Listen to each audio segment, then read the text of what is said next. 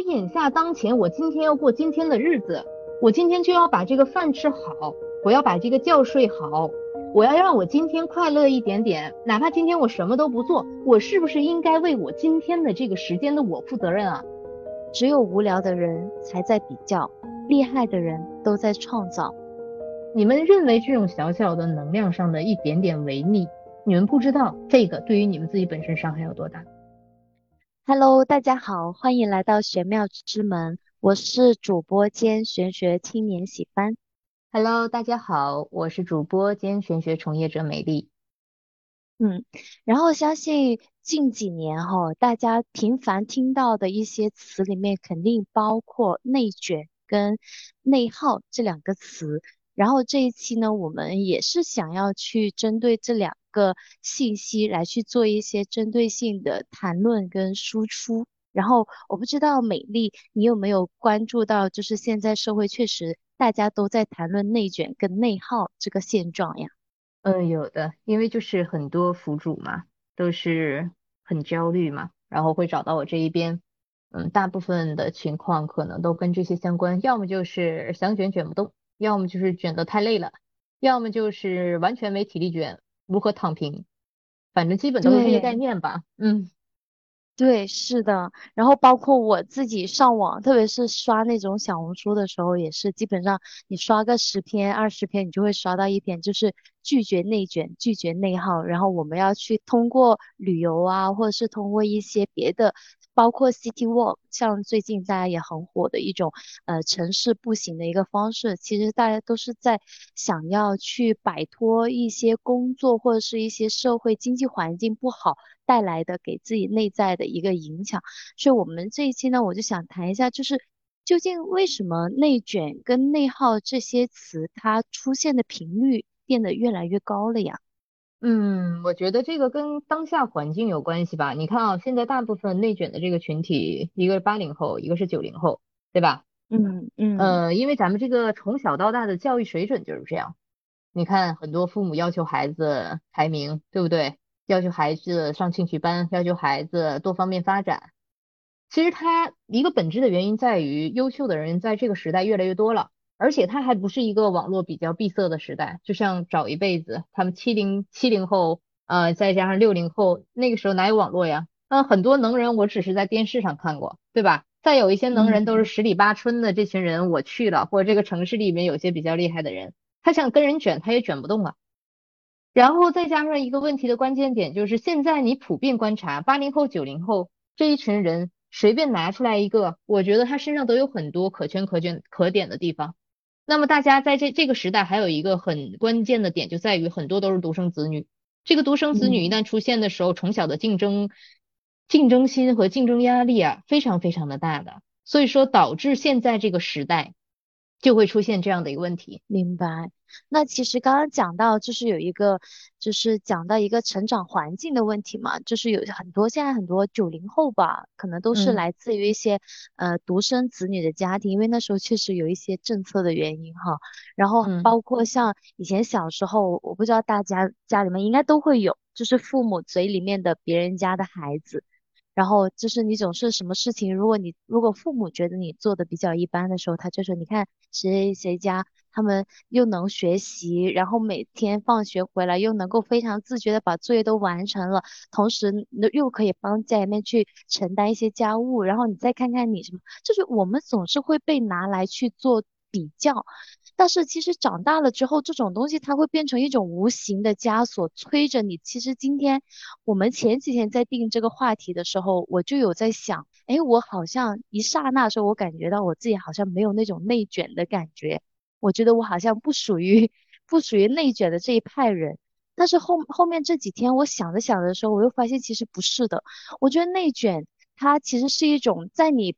没有那么明确的感知的状态下发生的，就是你会觉得你很累，你觉得你好像在呃行业里面也好，或者是在一些呃你认为的赛道里面也好的那种状态里，你会觉得你有一股不知名的力量，就是催促的你一定要做得更好更好，但是你不知道为什么。我觉得这种感觉可能就是我们在进行内卷的一个。情绪状态。然后后面反思一下，其实以前小的时候内卷可能是父母啊，或者是老师啊，或者是学校的一些排名这种设施推着我们往前去卷。但是现在长大了，好像那种内卷背后的推手是自己。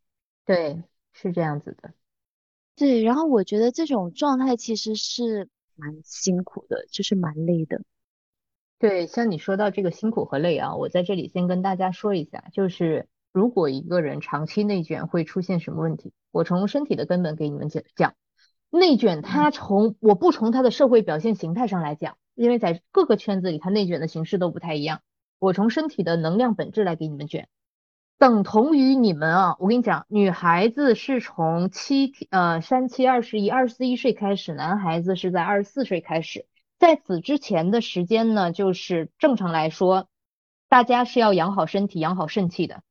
就这个时候，我们身体会就是从我们的脑经当中分泌大量的什么呢？肾精、肾气，知道吧？肾精存在我们的身体里面，这个东西就像是我们身体一个保障一样。我们当有一些突发事情，我们要发力的时候，我们要。比如说连续几天几夜战斗的时候，在遇到突发情况我们要处理的时候，我们很好的调动它，运用在什么呢？运用在我们的生活当中。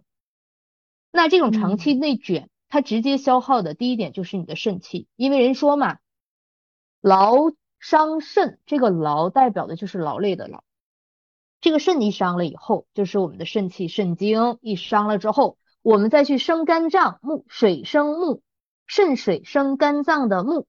我们又没有力量去生肝脏了，肝脏是什么力量呢？肝脏是我们内卷的这股火力啊，因为木生火，我们肝脏要把这把火发起来，我们才能冲出去。一个人要发情的时候，他是要把肝火冲出来，我才能发情。一个人要做爱的时候，他透支的是他的肾和他的肝同时操作的，能明白吗？就说一个人他要做一件大事情的时候，他一定是把他的肾和肝两项同时操作发泄出去，然后他可能把这件事情做成了。而这种长期内卷的情况之下，你们就对应就好了，对应他肾伤了、肝伤了，什么结结果？第一点，肝伤了，肯定天天心情不好，抑郁，抑郁症出现了吧？烦躁症出现了吧？狂躁症出现了吧？对不对？然后呢，肾脏不好的时候呢，呃，还是从情绪方面相来表达，没有力气吧？没有精神吧？这只是身体的一个表象，情绪的一个表象上面。如果从深层上来讲呢，我肝脏都发不出来火了。我想跟人发脾气都发不出来了，你想这人是啥状态？无力感特别强，爱不起，爱不动，没感觉，对世间所有事情没有想法，没有冲动，没有欲望，我干啥好像都没意思，反正天天就是这么卷着。我到最后的时候，不是说是我主动的去卷了，是你被动的被人卷着往这个潮流往前赶，是不是这种感觉？说卷着卷着自己都没知觉了，这个就是长期卷下去的一个非常严重的问题，损伤了身体不说。你们把你们的情绪以及状态全部都代谢掉了，这两项东西一旦代谢掉了之后，下一步就是运势了。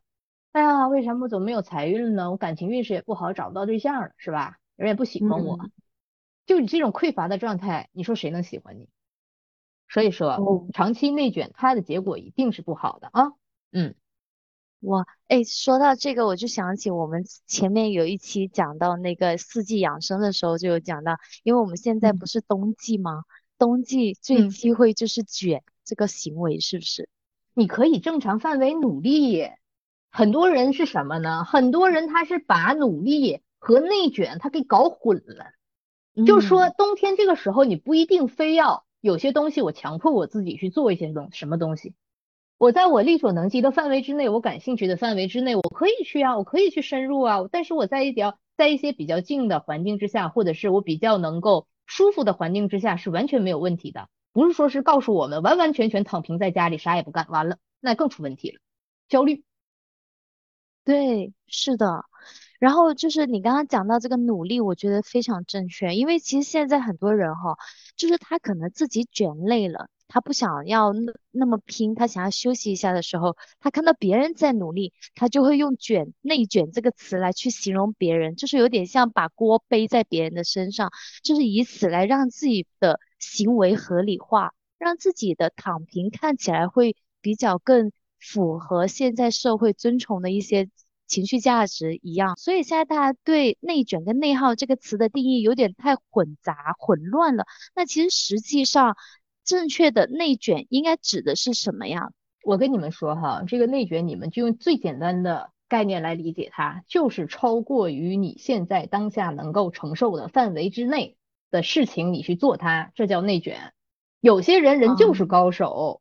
人家做的只是常规操作，你们认为的内卷是人家只做了人家实力的百分之二十，那哪叫内卷？对人来说这就不叫内卷，这是人家真正实力的展现。内耗是什么？内耗是很多时候这个事情他完全没有活在当下，然后他去琢磨琢磨琢磨来琢磨去，他就耗了他自己的时间。实际上内耗是在什么地方耗是比较好的呢？就是你真正的把这个耗你去用在去做一些事情上面，你不要去想了，对吧？你与其去耗、去想、去琢磨这件事情的胜算、成败，你不如直接找个人起个卦看一看，看一看了之后说这事儿可不可行？可行的话，你就全身心的扎进去不就行了吗？那还存在什么内耗啊？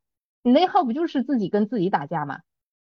所以说说到这一点，我就要说到一个根本点啊，就是说很多人的这个包括内卷和内耗，其实他如果说能够找到属于自己的赛道，其实他就。很少存在这种概念，很多人的内卷来自于他在赛道上跑也不属于他自己的赛道，很多人的内耗来自于这个赛道本身就不属于他，然后他在里面耗来耗去，然后呢消耗了自己的时光。你说下来最后的结果可不就是吗？我怎么就是跟别人比不了啊？那我就卷一下吧，我可能比别人厉害一点。哎，我这件事情我怎么就做做不好呢？我天天琢磨我为什么就不行呢？那不就内耗了吗？嗯。对，而且这种内耗是是是，它是会形成一种非常不好的循环，就是你不断的在这种内卷，然后内耗、内卷、内耗的漩涡里面把自己越陷越深，然后就发生了很多那种情绪病，像什么易躁症啊，还有那种什么叫呃双层双层障碍症什么之类的这种，就近几年听到的这种情绪病的名词还蛮多的。对，所以说我跟你们讲哦。如果说是想要解决内卷和内耗的这个心理闭环，一定是从几个点下手。第一点，你要卷，你别跟别人卷，你跟你自己卷。自己卷不是说是让你把你自己累死，你要如果这么想，你又错了。跟自己卷的意思就是说，我今天有一点事情做的不算很好，但这件事情我是能够做好它的。我今我明天比今天稍微进步一点。你别去要求人家实现一百分的这个人跟你之间差距有多大，那跟你没关系。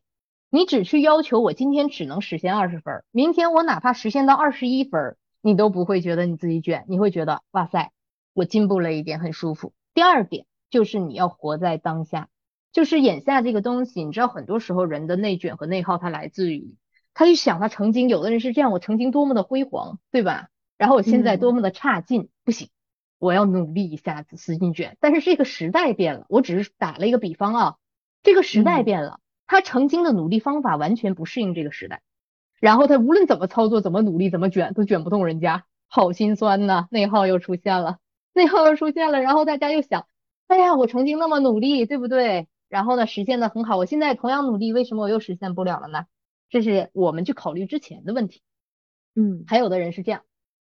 一看我的未来，哎呀，以我现在这种情况，我感觉未来我要实现一个什么样的目标，太难实现了，不行，我得努力一下。然后我又看了几个坐标，我觉得这个事情我也可以往这方面去发展发展啊。然后他们可能就是在这方面去使劲的下手。然后呢，这个卷，那这个过程当中，有的人可能说是，嗯，实现了还好啊，肯定也有。那有一些人没有实现，就每一天活在过未未来当中，我要做这个，我要做那个，整了一大排我要做的，结果到实际行动上面什么都没有，嗯，那不就内耗开始了吗？我怎么不行啊？所以说你没发现吗？这两个问题的根本点都在于我眼下当前，我今天要过今天的日子，我今天就要把这个饭吃好，我要把这个觉睡好，我要让我今天快乐一点点，哪怕今天我什么都不做，我是不是应该为我今天的这个时间的我负责任啊？对，是的。所以是，所以每个很多人，你就会发现，不管他是内卷还是内耗，很多人他逃不了这一点。要么他每努力的琢磨成精，要么他努力的展望未来，永远就没有落地到当下。我要怎么把眼下这个事情做好？你就说眼下当前我就能卖麻辣烫，你去琢磨你当什么高官呢？你或你去琢磨你做什么大商啊，是吧？我把这件事情做好，我不是也很开心吗？每一天忙忙碌碌的，嗯，对。但是我有一个疑问哈，就是你会发现，其实内卷跟内耗这些词，它是近几年比较频繁的出现，以及大家呃更深度的去意识到这个问题。但是其实，在我们小的时候，其实像我爸妈老说哈，就是你们现在的日子比我们那时候好多了。然后虽然说你们很忙，也很什么，经常加班什么的，但也没有我们那时候苦。这是我爸妈的原话。但是为什么他们那时候的人就没有这种什么内卷、内耗的这种呃意识？但是在我们这个时候，他大家就会有这种状态呢？这个就很简单，我跟你讲，这个我要说到你父母这个时代和咱们这个时代以及零零后这个时代，咱们这个时代人意识到内卷，是因为他卷不动了。他身体里燃燃油已经被掏掏空了，就是说我们小的时候，我们那个时代还好，拒绝早恋，对吧？肾精损伤最大的是干什么呀？女孩子穿高跟鞋，男孩子穿那么少，男孩子过度运动，对吧？然后咱们可能是在小一点的时候呢，咱们还没有那么多的补习班，尤其我八零后啊，你你九零后还差一点，我们八零后的这个时代就是我们没有什么补习班。我们放学了之后就是乐呵，晚上回家就是睡大觉，哪有什么作业写到后半夜写不完的时候？没有，就是我们那个时候给我们储备了非常多的原始力量。然后九零后稍微差一点，九零后那个时代基本上就是已经小的时候就已经消耗你们了。别提两个人男孩女孩谈不谈恋爱消耗肾精的问题，就就拿你们平时熬的夜，周六周日应该休息养的身体，你们全部都消耗在学习上面。所以说储备的这点力量和燃油。只够你们支撑卷个三两年的了。那么咱们反说咱们父母那个时代，嗯，天呐，我说句实话，我觉得那个时代的人真的好健康，对，吃的东西没有什么污染，空气又很好。然后就到我们东北，说句实话，一到冬天干什么？打麻将嘛。我之前说过，睡大觉，然后天天在家里可可闲着。你就看他们那种稳定啊，就是小的时候那种状态，我觉得比咱们快乐多了。天天在胡同里面。玩溜溜，打 下棋，上山抓鸟，下山摸鱼，全都是跟大自然贴近的。你觉得他们肾气不足吗？你让他们干到多少岁？一般他们那个年龄段的人都是干到了五十岁左右。不行，我有点干不动了，赶紧退休吧。为啥有退休这个？那不就是按照那个时代来说的话哦，咱们改革开放了以后，就就是中国解放了以后，然后开始觉得啊，人能拼到这个时期干不动了。我觉得现在咱们这个八零后、九零后这一代人已经是那种提前退休的状态了，就干不动了。我告诉你，如果他能干动，他脑子里没有内卷、没有内卷的概念，就是他每一天在加班的时候，他就要崩溃了。你们这么卷，你们为什么这么拼？我们为什么不能放松一点？才会提到内卷这个词吧，对不对？别人不可能哪个人神经病说我他妈卷死你，卷死你，我不想活了，我你知道吧？不会，不会是这种情况。那零零后就更惨了，零零后那代是什么样子？一个女孩子，像我女女儿现在，晚上学画画、学舞蹈、学英语，然后呢，再有点时间学乐器，一种乐器不行，可能还得学两种。就是他们基本没有什么自己的时间，比如说什么贴近大自然，比如说什么让他们好好的休息等一系列的。你看看他，比如说他在上小学之前，他还能强一点，就是我家的孩子有点野生的状态，我就告诉我家里人，就是不要让他。这么小的去消耗那么多，他周围现在很多的小孩，尤其在北上广的一些孩子，你看一看那小脸儿面黄肌瘦，惨白惨白的，你知道吗？嗯，你就等着他从他以他这种状态，一直到他上完大学开始工作，他的力量就已经没了。人家是知道我没劲儿，你让我干干不动，我就直接告诉你干不动。为啥人说零零后？啊，整整洗整顿市场啊，零零后整顿官场啊，他不是整顿呐，他是因为他眼下的这个情况，他就是这样子，我干不动，你想要求我干也干不了，所以说大部分很多抑郁症的孩子抑郁了，对不对？很小的时候就抑郁了，然然后呢，各种问题出现了，反正我就是这样躺平，要不你就你就顺应我，要么我就这种，所以说这是明显三个时代不同的产物，我跟你讲。哦，确实，你这么一说，真的，像我妈，她老说就是我们现在幸福嘛，然后我就很，我就经常很喜欢反怼他。你觉得我们幸福，但你要知道，你以前吃的那些好吃的，我们现在一点机会都没有。就我们现在吃不到他们以前那些那么干净的东西，然后包括他包括现在小孩子的作业也确实是，你知道，就是虽然我是九零后哈，但是我那时候做的作业也感觉还好。但我现在身边那些已经当妈妈的那些同事啊，他们每天在办公室里面讨论的就是小孩子的作业太多了，多到他们都觉得不可思议。对呀，所以说我这这就很可怕。人呢，这么说嘛，百病从口入，百福从口入是一样的，就是他们真的不知道他们曾经吃的这些东西对于他们身体的帮助有多大。而咱们这个时代转基因各种东西，什么东西里面不来给给你来点毒药啊，对吧？咱们就是等同于在这种毒区成长到大的，我跟你讲。所以说那些体质比较好的呢，或者是从小家里给他养的比较好一点的，就是我说的保养比较好一点的，可能在未来的发展上面会形成那种比较优秀的那种，很能说大家看到的很能卷的那种真正很优秀的人群啊。还有一部分就是可能家长也不懂这些相关嘛，包括整体社会的文化传播也没有那么好，所以说大部分的人都是处于那种，就是活下来了，我觉得啊。就是活下来了，对。然后到这个时期，明明人没说人到中年的时候才有力量往上冲呢，一天一身劲，结果没劲儿了，就是因为我们身体储备燃油的这个机器，或者是这个燃油，逐渐逐渐已经被耗光了。是，那我想问哈，就像我们这些像零零后、九五后这样子，他们已经在他小的时候，因为但这种不是他们能选择的环境也好，父母的决定，他会站在他的生活比重也是占比较大的，他的自主选择性是很小的嘛。那像这样的人，他们在小的时候耗费了这么多他的身体、元气、精力这些，他们现在长大了，他拥有更多的自主选择权了之后。他还能再往回找补吗？嗯，我说句实话啊，三十，我给你们说个标准标准一点的数字吧。呃，一般是在三十岁之后，我们就定三十、三十二吧。三十二岁之前，你们往回找补还是容易找补的。三十二岁之后很难了。啊，真的吗？肾精它是由脑经一滴一滴滴进去的。很多人，我这里还是要提到性生活比较多的人群，尤其男性射精比较多，女性潮催比较多，女孩子打胎比较多，或者是熬夜比较多，晚上不睡觉，卡拉 OK 呃卡拉卡拉卡拉那个不知道是啥，去的太少了，卡拉 OK 吗？哎，对，卡拉 OK 唱歌，呃，消耗的这群人，或者是经常做一些大量体育运动或者是运动代谢的这群人，基本。消耗的就很难补充回来了。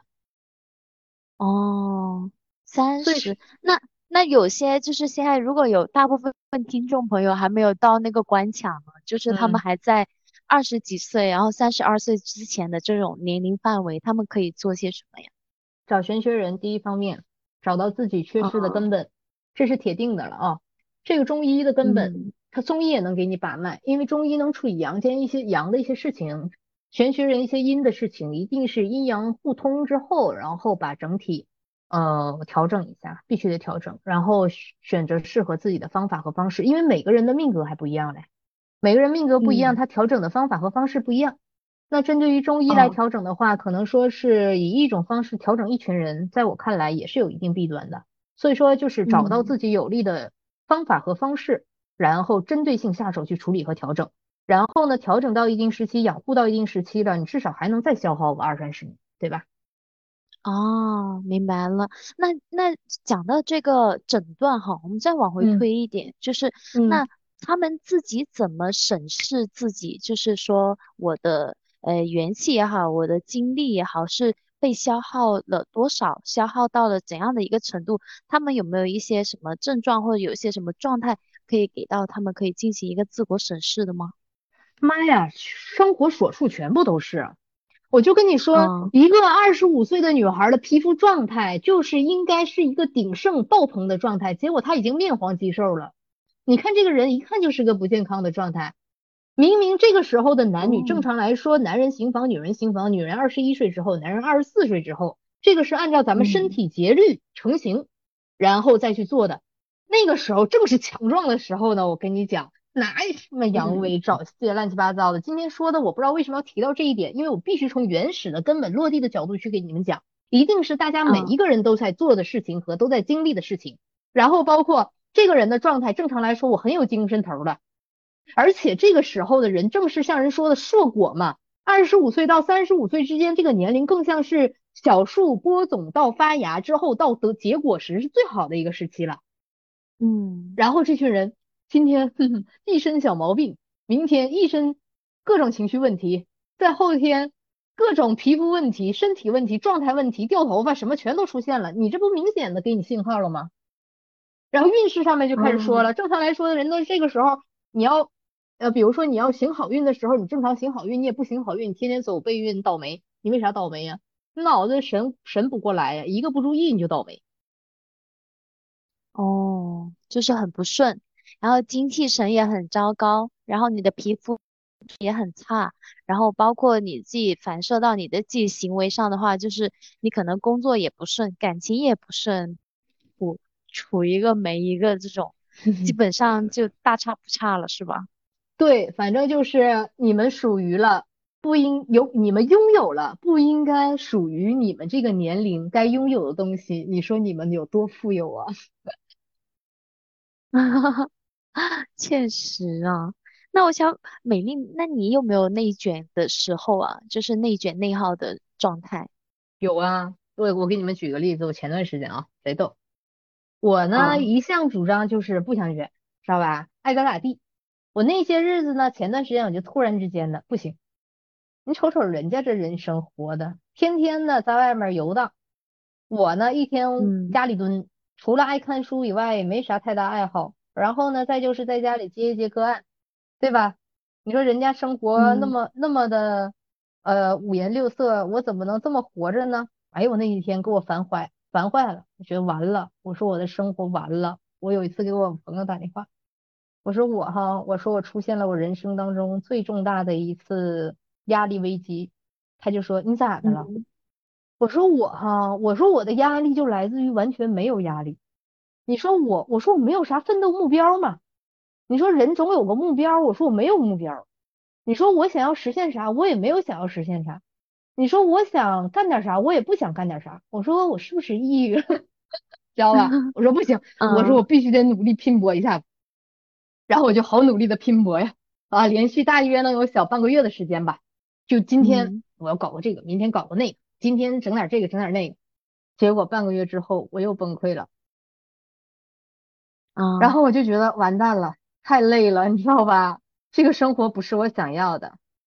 嗯嗯，当意识到这个问题的时候，反正怎么说呢？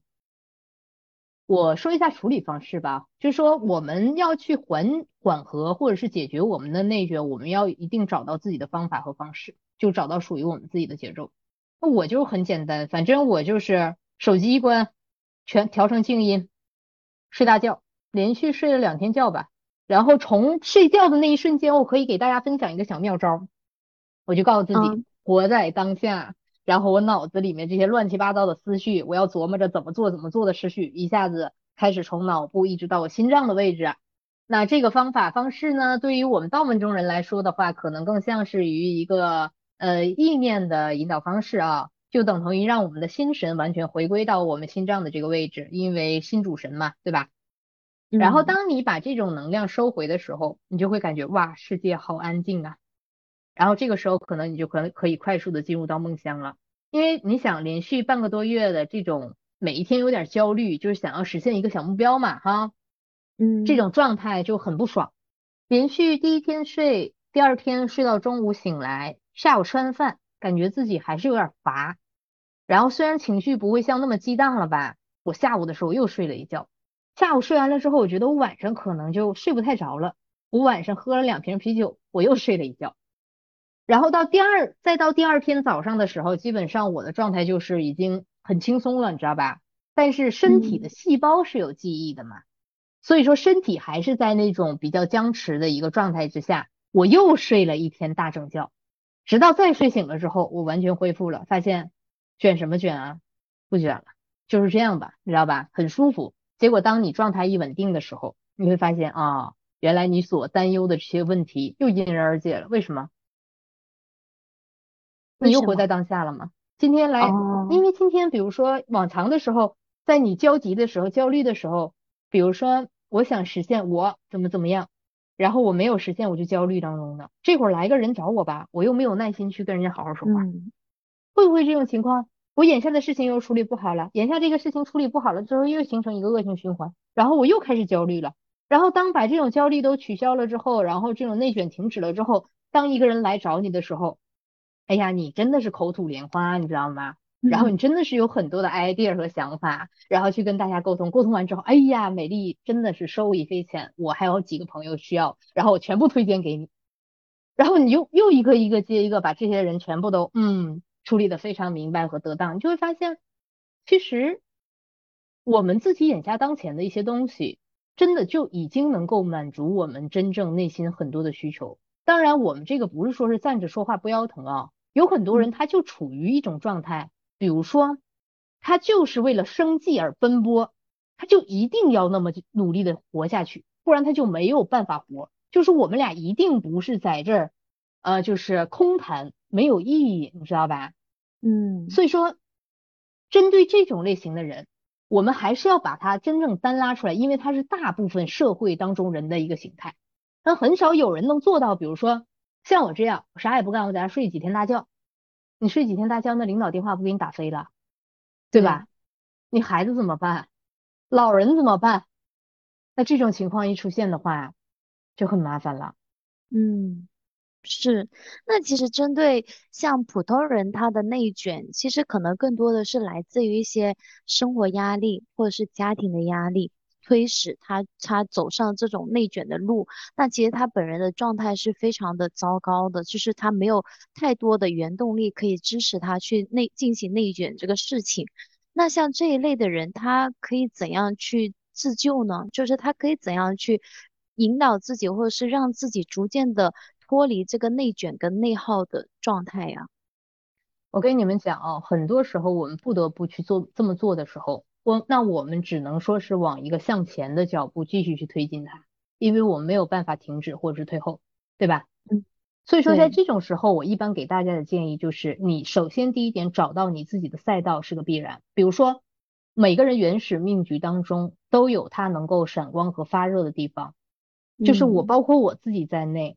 我为什么那天不去内检，也是因为我明白一个真相：人有的时候是要认命的。我说这话我不是宿命论，就说我们人的一生当中，我们的这个能量它是有限的，这一点已经意识到了，对吧？另外一点就是说，我们把这个能量和热量放到哪一个篮子里，让它去发光发热，确实非常重要的。就是说，如果这个人他是一个审美非常好的人。你非要让他去当厨师，我相信他只能做出来一个美感比较好的菜系，他不一定把味道做得很好。嗯，那一个人他就是音乐家，你非要让他去当裁缝吗？对不对？一个人他五音不全，你非要当他让他去当音乐家吗？首先这一点当中，你们这在大的赛道上面出现问题，道家讲的道术法器当中的这个道路选择错误了。你们后续的路就没法走下去了，太累了。所以说，找到自己的赛道是非常重要的一个环节。当你找到自己赛道以后，我们再去打造属于我们自己的这个赛道，就是说去完成我们这个精致小世界的一个布局，这一点就非常重要。当然，在这里还有一个重大的问题，嗯，就是恐惧性的问题。我跟你们讲啊，人在面对很多我还没有操作的事情上面的时候。你会很恐惧，就你会很抵触它，你会发现你会有一个下意识的行为，你你想绕路的行走，比如说，我明明知道这件事情我这么做，我可能就能收获一个比较好的结果，但是眼下当前我有另外的一条路去选择去走，我一定不会去走那条我恐惧的道路。但是当你们绕了一圈，去走了一个捷径，最终你们发现。你们绕到终点，那个恐惧它还在那里，你不突破它这一层楼你就上不去。所以说你绕路的这条路，有的人用几天的时间，有的人用几个月，有的人甚至用几年，你耽误的这个时间足够你把自己提升上去了。就说这个时间的成本是非常非常高的。我再给大家打一个比方，也是我自己的。其实我一直是对那个自媒体传播很抵触的。你看，我每一天不断的去在钻研学术。我为什么要去钻研学术？你们要去探讨我钻研学术背后的本质是什么？就是因为我的内心当中认为，我只要把学术的这条路打通了以后，我可能就不需要去做自媒体宣传了，对吧？嗯，我是用我的学术是让别人信服，但是最终我又发现，现在这个时代和老一辈子的时代不一样了。我等同于用我所有的这些时间把我自己打造的再好，我依然缺一个突破的窗口，而那个突破的窗口正好是我的恐惧，就是我不想面对大众。我觉得那可能打破了我的一个舒适圈，所以说后来嘛，就逐渐逐渐告诉自己，也许我就是在钻研多少年，我不走出去，你欣你是一朵你是花朵，你也有有人能欣赏得了你啊，对吧？对你就是把自己你打造的再好，你不去面对这个世界，你也突破不了你自己更上一层楼的这个点。所以说，人在面对自己恐惧的时候，突破自己恐惧的时候，他实际上冲破的是什么呢？是冲破自己对自己的一个信任危机，就是我们内心当中相不相信我们自己可以做到这一点？嗯，就是还是一个自信力。嗯，有一点点这个概念吧，我觉得更倾向于阴阳平衡一点。你比如说，你长期学术、学术、学术，你会发现老一辈子的学术人都有一个特点，他在外面做事情的时候欠缺一个环节。我跟你讲啊，嗯，然后他们在做那些事情的时候呢，他也会有一个问题和弊端，就是老一辈子的人他们在某个领域里面一直去发扬光大嘛，然后到一定时期了之后，他们可能会有一定的闭环。但是那个时代嘛，大家一起以合作形态为主。但是现在这个时代已经变了，现在这个时代变在什么地方？你想以合作形态去做事情，你需要消耗的成本太高了，金钱成本，这个第一点就很重要。现在的所有跟人员，嗯，就是说实际操作相关的东西都很贵的。如果说以一个普通的人，他要去打造自己的精致小世界，他没有办法花那么多的金钱，比如说。我现在在做一个我现在做的事情，我把蜡烛做的非常美，对吧？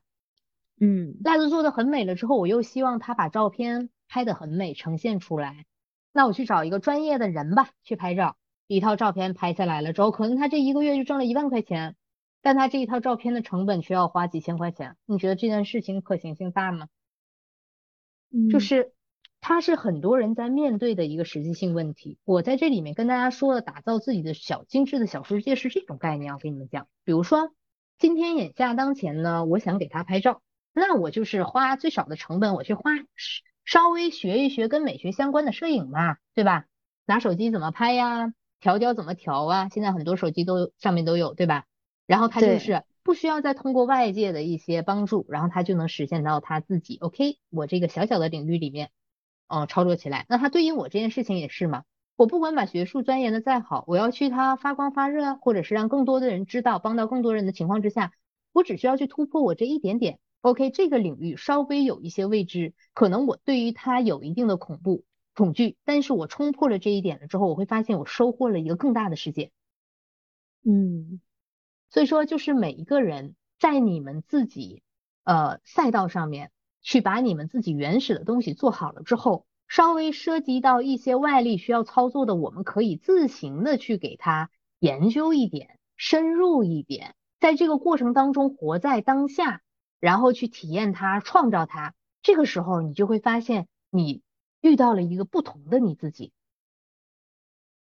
嗯。然后这个不同的自己呢，又会变，又会滋养出更多的养分去回馈你，然后让你往前走，走得更有动力，可以走得更持久一点。对，所以说这里面始终的一个重点就在于突破我们自己的闭环和突破我们的恐惧。大家可能认为这是一个非常小的环节，但是我跟大家讲，能够做到突破自己的人其实还是不多的，而很多人是这样子的。我跟你讲，我是一个天天上班族，然后呢，我每一天。就是我自己原始工作的领域我没有深入，我就花了一些时间，比如说我今天去报一个舞蹈班吧，报个民族舞，明天我去报一个这个那个，跟你生活没有挂钩啊。我我不是说是否认大家去做这样的事情，这个其实就跟你们现在社会上表现的一个形态有一样的点，就是大家全都出去旅游了。我看到这个状态的时候，说实话，我心里是产生了一个非常质疑的想法。就我质疑的想法在于，当你内心没有安宁到我可以在这个环境里面完全去享受这个自然环境，或者说这个自然环境能够反向给予我什么或滋养我什么，我感受不到它的时候，大部分人的旅程只是劳累。如果说有这个时间去做那个旅程，不如在家睡几天大觉。哦，它它是一样的概念。就比如说，你现在有这个时间和精力，你去做一件对你自己本身这件事情发展很有益处的，对不对？然后呢，能够让我们冲破一些的，你去做它，再跟你后续的事情去对接的时候，你会觉得你非常大的收获感。然后有很多人是学完了之后。你想，就包括你学乐器，你通过反复的练习，你才能够把它持续下去，不然几年之后，你这个就是你身上的这个肌肉记忆就没有了。对，然后你去学很多的东西，跟你生活挂不上边，然后后续你又没有办法把它一直持续下去了之后，你们等同于浪费了时间的同时，你们还没有得到你们想要的结果，图啥呢？对，因为你刚刚讲那个旅游的时候，我就想起我前段时间看过的一个分享，嗯，他就讲说，现在的人他不快乐的时候，他很多的时候是寻求更换环境，就是出去旅游啊，或者是去出国呀，去换个环境来让自己变得开心起来。然后他就说，你可能在第一次、第二次、第三次的时候，这个效这些转换环境的做法都非常的有效，它确实会。让你心情变得更轻松、更愉快一点。然后，但是呢，你一而再、再而三以这种方式去处理你的不开心或者是一些比较低迷的情绪状态的时候，你快乐的门槛会变得越来越高。然后到之后，你还能怎么样呢？难道要换个地球吗？这就会变成一个很离谱的状态。所以他就会有讲到说，有建议说，不要因为不快乐而而选择旅游的这种方式来解决。而是说，更多的是寻找一些，嗯，抚平你自己心情的日常的方式来去做舒缓，会更有效一点。我觉得就契合到你刚刚讲的那个部分了。对，其实很多时候我们不是要向外求，因为现在没有给大家讲到感情。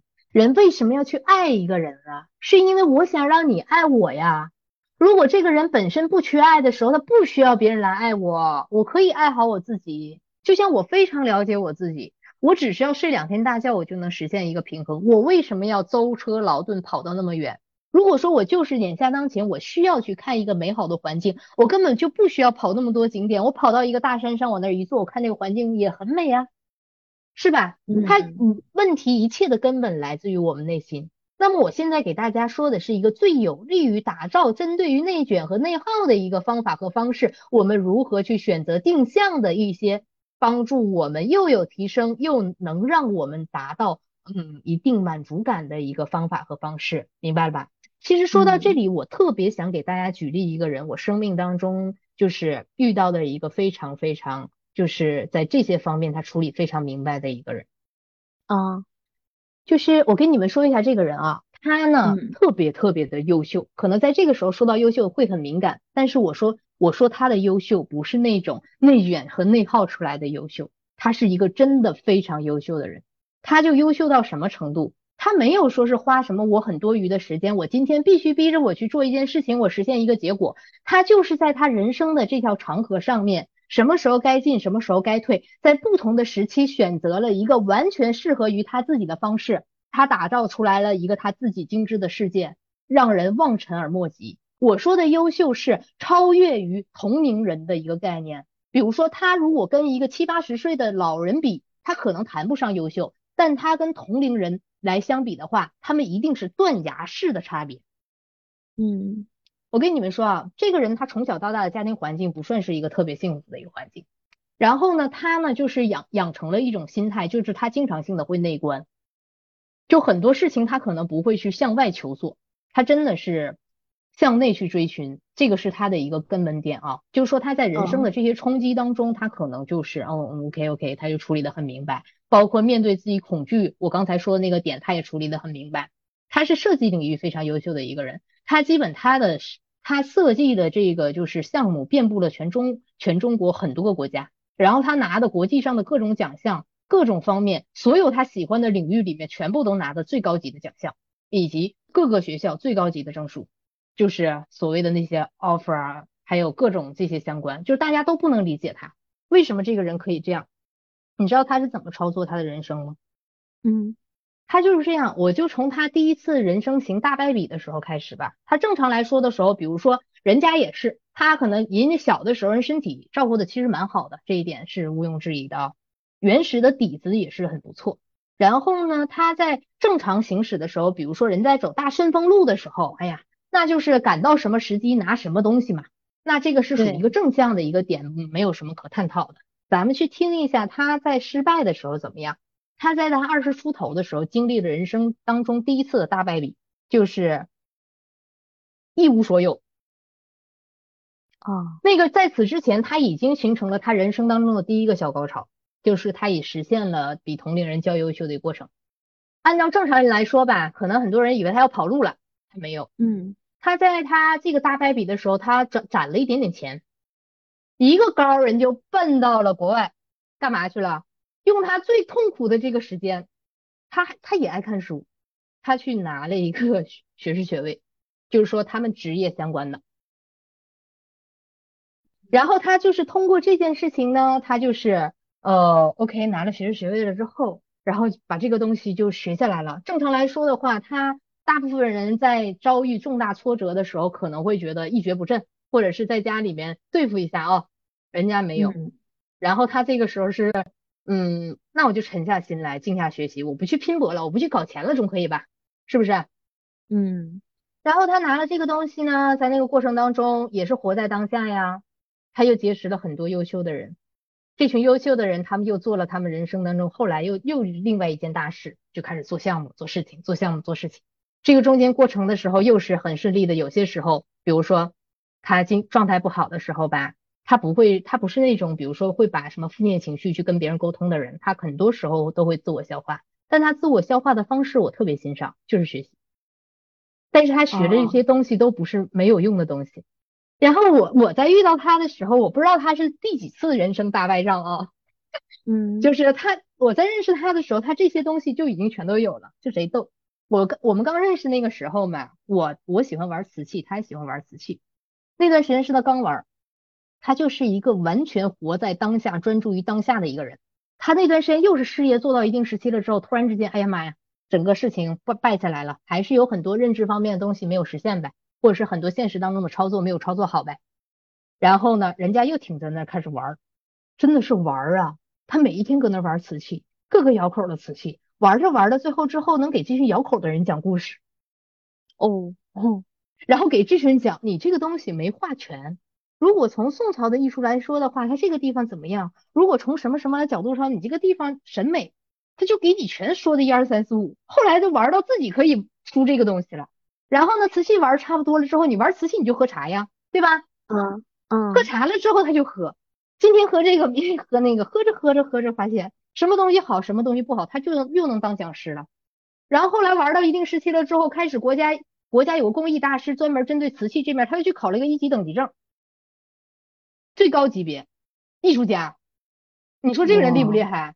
这个时候全部都是他状态最差的时候，别人可能天天给他打电话，他都不管不顾，每一天坐在家里玩。然后呢，在这个领域里面，OK，玩的差不多研究明白了，但是都跟他原始的领域没有区分。就是说，艺术和设计的这个领域，它真的是比较包罗万象一点，它不像是咱们很多其他的领域里面，它是比较闭塞啊。嗯。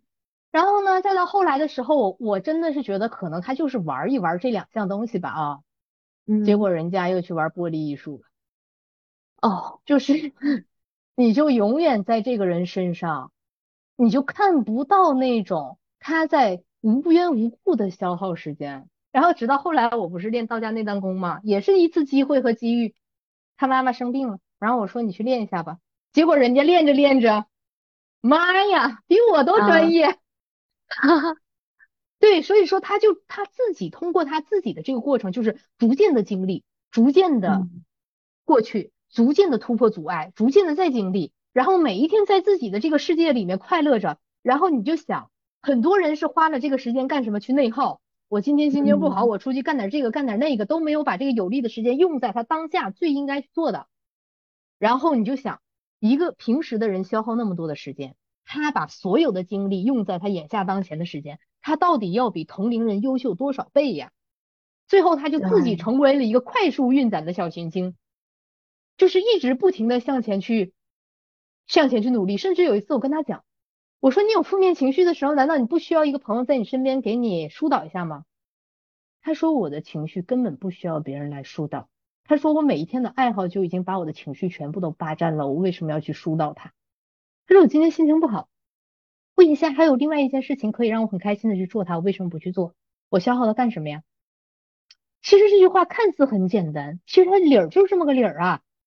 嗯，是的。所以我拿这个案例讲给大家，不是说让大家变成跟他一样的人，这种人已经是怪物了。我跟你讲，很难有人能够超越得了他这种零内耗、极致到极限的啊，这种属于一个小型的个案啊。嗯。但是我是提倡大家去追寻这个优秀自己的时候呢，你们要进行一个正向的一个能量的堆积，就是哪怕在消耗的过程当中，你快乐的去消耗它，和你难受的去消耗它，它的结果一定是不一样。对，其实我刚才说到的这个概念，还是要回到我们之前的讲的一节当中，就是元神和食神的概念。你们没有有没有发现一个点啊？就是说。当我们从出生到我们二十多岁的时候，我们大部分是用我们食神的力量在做工，就是我们身体本身的能量。啊，食神的，我这里我想插一下哈，嗯，食神的能量跟元神的能量，它之间就是展现在我们生活中的状态是什么样子的呀？食神肉体的力量，元神精神力。哦，对，大部分的先期，比如说有的人说这个人有天赋。天赋是他在他原始的这个领域，比如说他赛道已经找到了，他在这个领域里面去冲啊冲啊，我今天加班，明天加班，我也不感觉不到累，然后他都可以，这个就叫你食神的力量，就是你原始生命的这个力量。哦，就说很多人开始内卷卷不动了，是发现他的食神力量冲不上去了。嗯，这个时候你们是不是可以换一个角度了？我们开始冲一下原神的力量。那怎原神的力量是怎么运用呢？就是我们的精神力量。这种精神力，我们运用精神力和我们那个原始的生命力，它是两种操作方式。就说你的精神力，你很多时候是可以来撬的，就是你可以选择性的去操作它。你让它在一种享受的、快乐的方式之下，你去运营它，你的收获会非常大。所以说，很多人等同于在用元神的一个精神力去操作的时候。他让食神稍微休养生息一些，让食神重新再补回来一些，然后再发力到元神，然后元神的力量消耗到一定时期，我感觉我脑子断片了。那那个时候，你想有很多没有大脑的人，人没说吗？小时候的人都是什么呢？呃，健壮的身体，简单的大脑，是这个意思吧？哈，嗯。然后你大脑你觉得你动不起来的时候，你再用去体力做事情。哦，这是肌肉记忆。嗯，对，就是他俩其实可以相互切换的。所以说，人刚开始凭我们自己本身的天赋啊、力量啊去操作一定时期，到一定时期的时候是要动脑的。嗯，但我并不把这个东西当做内卷，内卷是很多你不能完成的事情，你一定要去操作它，或者是很多超出正常范围之内的事情去操作它，叫做内卷。对，所以哦，明白了。那其实就是你刚刚举到的你朋友的那个例子呢，它其实是属于。少部分人，就少数人的那一派极致优秀的，因为他极度的专注，以及非常明确的知道自己想要的东西是什么，以及自己擅长的赛道是什么，在多元的能量作用下，他能够达到这样一个状态。那我们普通人的话，如果想要有能量的去向上提升，就是学会去善用自己元神跟食神的力量，对不对？他其实也在用自己的元神和食神的力量啊，嗯，他就你没发现他是这样子的？我能冲的时候身体力行，我就用我食神的力量冲；我不行的时候我就搞元神，我就让我自己休养生息。你说元神什么东西？你学习东西，你吸取这些养分，你去顿悟，你去提升你自己艺术领域相关的感悟，这不叫元神的力量吗？哦，是的。然后等着他哪一天我要再次往起冲的时候，他再次动用的是身体的力量，所以那个时候又是食神的力量。所以说这个是个高手。嗯。对，是的，我觉得 大家普通人的话，可能他前期更多的是在觉察这些东西的道路上前进，就是我在觉察我现在是，嗯，究竟是我身体累了，还是我的元神累了，就是我的脑子累了。他们可能连这种判断都需要一些时间去觉察。干嘛要觉察？浪费那个时间，直接找个人看一下不就好了吗？我们干什么的？哦，对，是。非常有道理，对，这是一个简便方法。甚至有很多人就是说，他从他非常内卷和焦虑的过程，你让他以我这种快速的方式去调频，不能实现的。他身体的记忆是有的，他能量一点点舒缓下来，他需要很长的时间。这个不是大部分人能够操作的结果。所以说，我们这群人存在，很多时候这种时候你就找我来，我直接把几场法师告打打下去之后，你们开始就在家睡觉了。这就是为什么很多人说美丽，我找你做完法之后为什么想睡觉？一直睡，有的人睡半个月，然后睡完之后我又再一次的活过来了。所以说，你们要懂得在这种时候也要去借助外力，这就是我们说通过玄学更有力量获得我们自己想要的结果嘛。就是说，它一定是双管齐下的。然后我在这里面要跟大家讲一下哦，就是说活在当下跟努力拼搏，它从来都不是冲突的，它一定是相辅相成的。那么很多人把活在当下跟努力拼搏冲突，那么他一定是在他的思维上面出现了一些问题。那么我在这里再次跟大家说到另外一个点，就是在冲破自己的时候，才是你真正机遇要到来的时候。就很多时候你们才能突破所谓呃这种内卷的范畴。就是一个人，你看现在这个时代就是这样子。我呢不能说技多不压身吧啊，就是说我可以通过我自己的努力，不需要外界人的帮助和扶持，我能把我自己的这个小世界打得比较平衡。那这个时候你就已经把你的地基打好了。你要盖房子，盖十二层。一层的地地层，一层一层一层，你哪一层你都不能有漏洞的，嗯，你才能把下一层给它承载承载起来。所以说，在关键的时刻推自己一把非常的重要。对于你们想要摆脱内卷和内耗的一群人，这个虽然有一点点还是要激进一点向前的概念啊，但刚才的这些话语当中已经给大家了一个简单的概述，就是很多时候推自己一把。它是在一个我舒服的被推上去的概念，还是说我是一个被痛苦折磨推上去的概念？它是完全不一样的。这个过程当中，它消耗的时间和精力和我们能够得到的能量正反，它一定是有很大区别的。你们不要小瞧了。比如说，我今天这件事情我不想去做它，或者是这件事情我不想这样，我就逼着我自己去做它。你们认为这种小小的能量上的一点点违逆，你们不知道。这个对于你们自己本身伤害有多大？人为什么说要顺应自然、顺应大道？就是这样，违逆大道为恶，顺应大道为善。所以说，很多人没有把这个善恶观真正分辨清楚。那么很多时候在于我们自己，我也会告诉大家，你们要去做你自己。为什么？就是说，我们顺应我们自己，我们做出来的这些东西才是喜悦的。我们违逆我们做出来这些东西，我们做出来东西就算有结果，我们也不不不痛快的。那么一个喜悦的和一个不痛快的，不就是一善一恶的对比？嗯，是的，而且这会让我想起我之前看过的一本书，它叫《遇见未知的自己》。它里面其实就有讲到一句话，叫“你所逃避的，最终都会以另一种形式再回到你的面前”。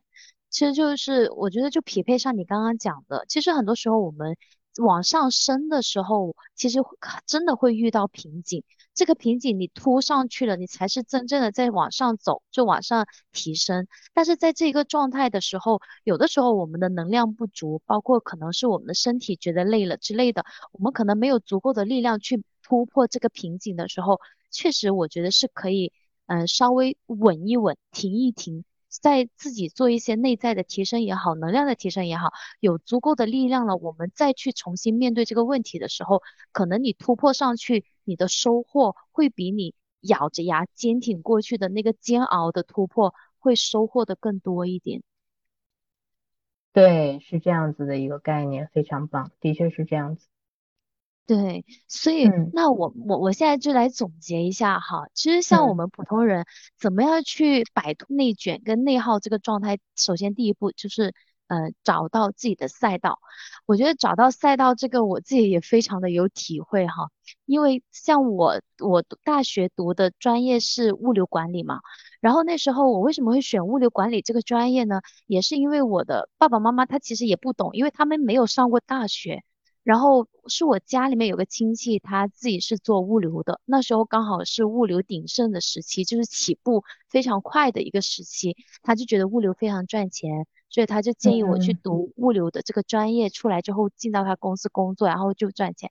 后面结果我读了物流管理出来之后，我我的第一份实习的工作是地产广告，然后地产广告里面做的是一个客户对接，然后呢，但是我后面又觉得这好像。我在工作的状态中，我虽然在进入的时候非常的有能量，但我真正的掌握了一些初步的知识之后，我又觉得我好像有点不快乐了。就是我在做这份工作的时候，我其实没有更没有更多的正向的反馈的时候，刚好也碰上了我离职，然后我后面就换了下一份工作，就是活动策划。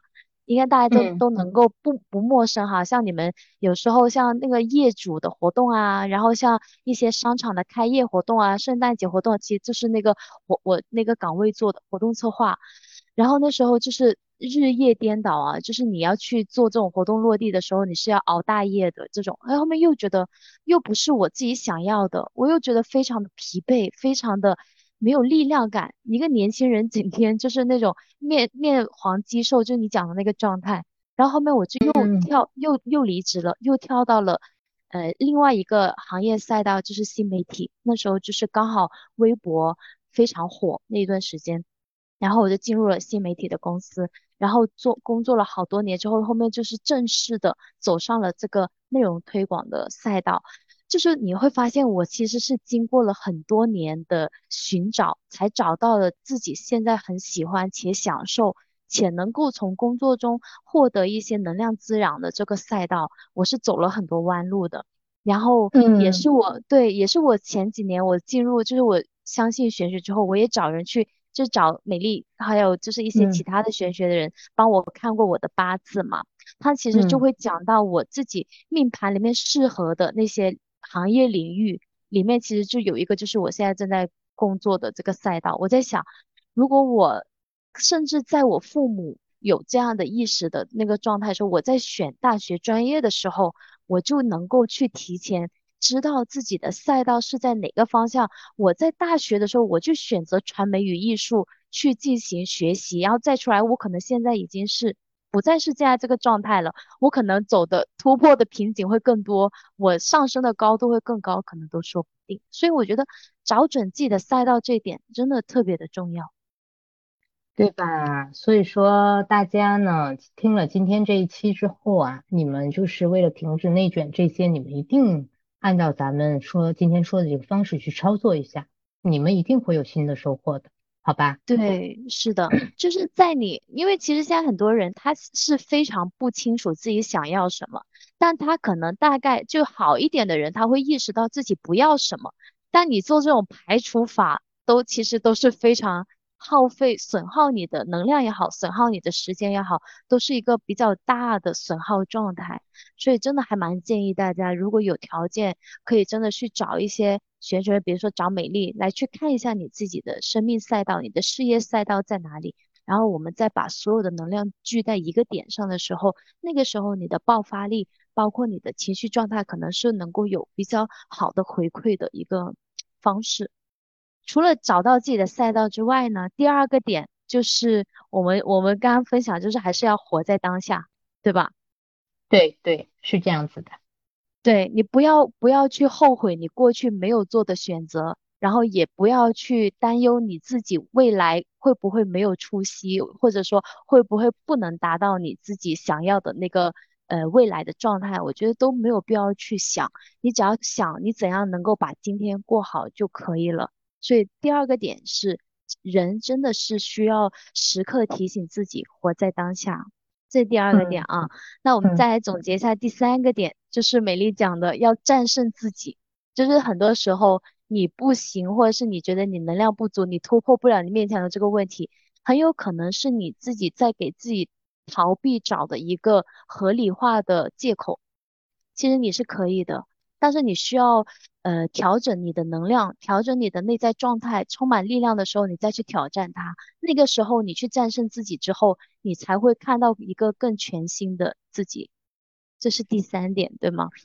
对的，总结的非常到位，你特别的聪明。好的，那咱们今天就到此为止了，好吧？嗯，好。那在我们这一期的最后，我想要再分享一句，就是我前段时间看综艺，大张伟在综艺里面分享的一句话，他说：“只有无聊的人才在比较，厉害的人都在创造。”我当时想听到这句话的时候，真的还蛮给到我一些力量感，跟让我醍醐灌顶的。就是我会意识到，就是我们今天分享的这个内容，还是尽可能的回到我们自己本身。哦，你这个话说的特别好，我也想到一句话，就是不在当下的努力是心急徒劳，不愿努力的安住会随波逐流，是一样概念吧？就说我们要着眼于当下。我们愿意去为我们的快乐去付出、去努力、去争取，而不是无法接受当下，然后去追求那些曾经发生和未知还没发生的一些东西。对，是的，非常非常完美的契合了我们这一期想要分享的主题，所以也希望听众朋友们吧，能够在我们这一期的分享里面是真正获取到一些。能量，然后也能够从你们现在可能会让你们觉得特别难受或特别痛苦的一个内卷跟内耗的状态里面抽离出来，找到真正属于你们的赛道。那我们这一期的节目就到此结束，然后期待我们的下一期吧。好的，再见，拜拜。